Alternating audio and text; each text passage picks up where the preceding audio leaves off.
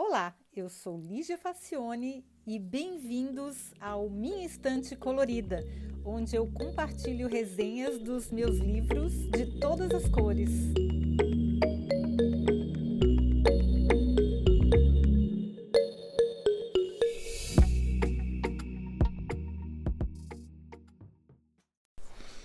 Olá! Pois é, minha mãe não acredita, mas eu adoro comer. A minha mãe sempre acha que eu tô muito magrinha. Mas é o meu biotipo, mas eu gosto bastante de comer. E eu gosto tanto que paro quando não sinto mais o sabor, lá pela décima garfada, o que me faz sempre preferir bistrôs com vários pratos enfeitadinhos e caprichados a churrascarias rodízio e buffets livres. Eu gosto de comida mais bonitinha, mais caprichada, porque eu também como com os olhos. Mas eu gosto muito de comida bonita. Eu, eu quando cozinho, eu tento sempre caprichar na apresentação do prato. E, e também sou fã da Rita Lobo, né, gente? Quem não é fã da Rita Lobo? Gosto muito. Enfim, os economistas sociais já descobriram que a primeira mordida é sempre a mais deliciosa que a última, pois o nosso corpo, incluindo a língua, se acostuma e se adapta com muita facilidade. O que era sensacional no começo fica chato no instante. Pois aí, o genial chefe catalão Ferran Adrià sabe muito bem disso. O moço simplesmente reinventou a gastronomia como nós a conhecemos. A biografia do mais festejado, polêmico, inventivo e ousado chefe de cozinha dos últimos trocentos anos é uma aula de inovação para qualquer um que se interesse tanto por gastronomia como por inovação. O livro Ferran, The Inside Story of El Bulli and the Man Who Reinvented Food, de Coleman Andrews, é, que é um respeitado crítico de cozinha americana, começa contando a história do lendário restaurante El Bulli, instalado num lugar ermo de difícil acesso nos confins da Catalunha, e que mesmo assim conseguiu três estrelas da Bíblia da Gastronomia Mundial, o Guia Michelin.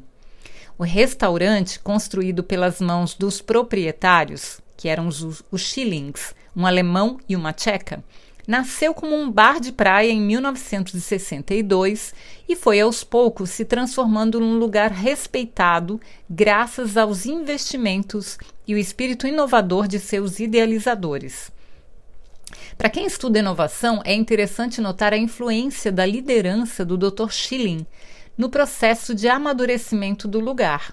A Catalunha também aparece como um ambiente propício para a inovação culinária, dada a sua proximidade com a fronteira francesa e toda a cultura gastronômica resultante daí, bem como a abundância e variedade de ingredientes locais. Os chefes que passaram pelo lugar eram todos estrelados, mas os negócios nunca foram um sucesso financeiro.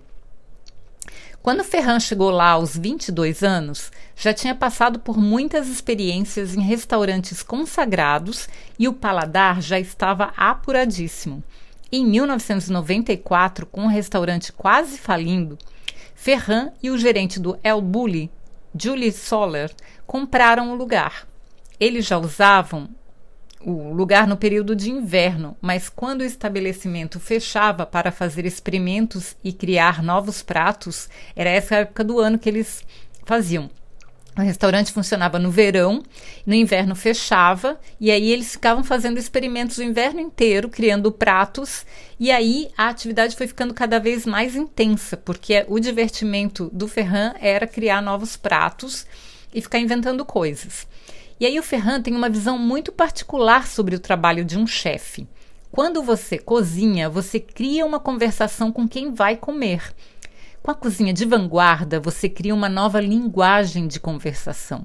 Para fazer isso, o seu primeiro trabalho é criar um novo alfabeto. Então você faz as palavras, depois você cria as sentenças. Como cliente, você tem que ter boa vontade para tentar entender essa nova linguagem. Ele sabe que nem todo mundo aprecia essas novidades, mas ele não se incomoda. A cozinha de vanguarda é para uma minoria. Jazz também é para uma minoria e não é nada errado com ele. É maravilhoso.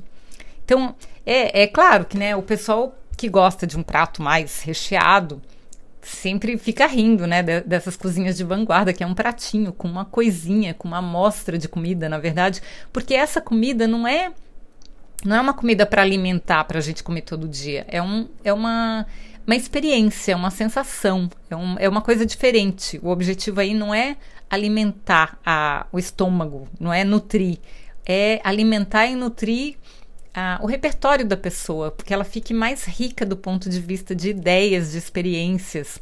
É uma coisa diferente. Pois foi exatamente isso que o chefe mais famoso do mundo fez. Ele reinventou o alfabeto da comida. Ele começou inserindo ingredientes catalães, como frutos do mar e alguns temperos, na clássica cozinha francesa, que ele dominava como poucos.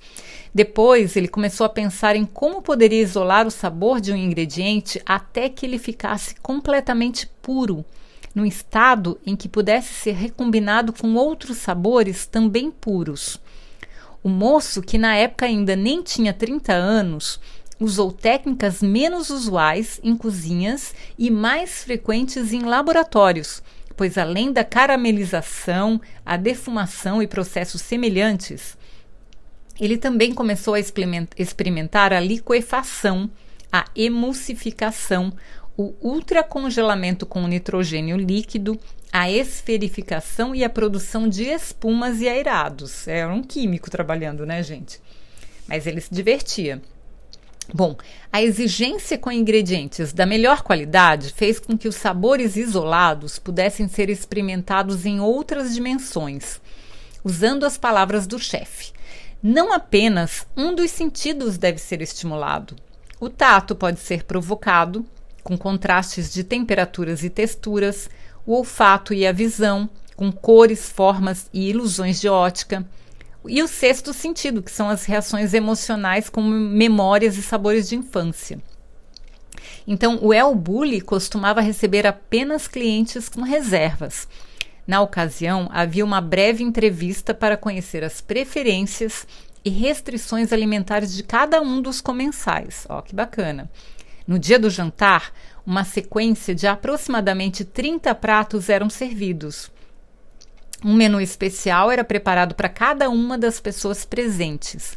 Cada prato, inspirado nas tapas andaluzas, era uma experiência gastronômica única porções pequenas, mas altamente elaboradas para surpreender e encantar. Também não havia hierarquia entre entrada, prato principal e sobremesa. Depois de uma única framboesa grelhada, flambada com gin e zimbro, podia vir um crepe de camarão cortado em folhas finíssimas e fritas com gergelim e pimenta fresca seguido de um sorbet de saquê coberto com uma espuma de ostras e tônica. Nossa, adorei isso. Bom, enfim, não havia como ficar indiferente.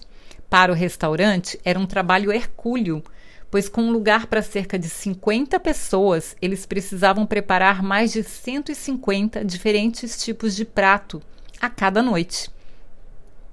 Claro que um jantar desses não é para matar a fome, como eu disse, né? É uma experiência gastronômica para estimular os sentidos e ajudar a refletir sobre os sabores e prazeres. Darwin já dizia que a gastronomia era a maior descoberta do homem depois da linguagem. O El Bulli está mais para uma mostra de arte conceitual do que para uma cantina italiana. Mas eu tenho certeza que eu ia sair de lá feliz e satisfeita. Eu tenho uma dó que esse restaurante fechou. Mesmo assim, eu não sei se eu ia ter cacife para para pagar o que, o que devia custar, porque devia ser caro, porque imagina, né? 30 pratos diferentes só para você, que o chefe elaborou para você, é complicado. Bom, Adriá é um espírito inquieto depois de tanto sucesso, fama, capas de revista no mundo todo e ser referência para qualquer um que estude gastronomia ou inovação, ele mantém até hoje uma oficina de experimentação com vários chefes explorando as diferentes possibilidades de se construir pratos que surpreendem o paladar com texturas e formas impensadas. A esferificação, por exemplo, é uma técnica que transforma o ingrediente em algo parecido com sagu. Imagine um sagu de lagosta com um sabor concentrado ao máximo. Nossa, eu queria muito experimentar. Bom, por causa dessas mirabolâncias e sem ter com quem comparar, um crítico chamou sua cozinha de molecular. Ora, todo o processo de preparação de comidas é molecular, porque ao assar, cozinhar, fritar, marinar, as moléculas são realmente alteradas. Ferran, que não quer ser apenas uma moda, ele não gosta de rótulos e rejeita esse especialmente. Ele diz que sua cozinha é desconstrutivista, do tipo é o bully e nada mais. A capacidade de inovação do chefe é algo a ser estudado com bastante afinco. Há de se aprender muito tentando entender como a cabeça desse gênio funciona. Agitado, ele já passou meses no ateliê do escultor catalão Xavier Medina Campeni, estudando arte e compartilhando processos criativos. Ele sempre se pergunta por que não e testa suas ideias sem nenhuma restrição. Ele deve ter estragado muita comida no processo. Bom, o El Bulli, que é o tal do restaurante, fechou em 2010. E o Ferran comprou uma grande área na Costa Brava e construiu uma fundação totalmente integrada à natureza, que funciona como um grande centro de estudos gastronômicos. Lá tem laboratórios, locais de palestras, onde se promovem cursos, workshops. E eu nem sei se eles têm um restaurante escola, se eles conseguiram ou não, mas na página deles tem muitos projetos, eles continuam atuando, mesmo depois desse tempo todo. Ferran já deixou sua marca no mundo e a gastronomia, gostem seus críticos ou não, nunca mais foi a mesma depois do El Bulli. Aliás, uma curiosidade: Bully era o apelido do cão bulldog dos Shillings, que eram os fundadores do restaurante. Pois é, dá uma fome depois de a gente ver tudo isso, né? Mas é uma coisinha, uma fome assim de uma coisinha diferente que a gente não sabe o que é. Será que o Adriano Ferrar podia inventar uma coisa diferente aqui para a gente comer e matar o desejo? Porque não é matar a fome. Às vezes a gente só quer matar o desejo. Então eu espero que vocês tenham gostado deste livro. Eu, eu achei um livro muito bacana. Eu acho que todo mundo que tem interesse por inovação devia conhecer o trabalho desse chefe, porque é muito, muito legal. E quem gosta de gastronomia, gosta de cozinhar também. Eu gosto bastante. E faz bastante tempo que eu já. Faz 10 anos já que eu li esse livro, faz muito tempo já. E agora me lembrei dele porque achei na estante o livro e achei, achei por bem ressuscitar, porque eu acho que vale muito, muito a pena. Tá bom? Eu espero que vocês tenham gostado e até o próximo episódio. Tchau!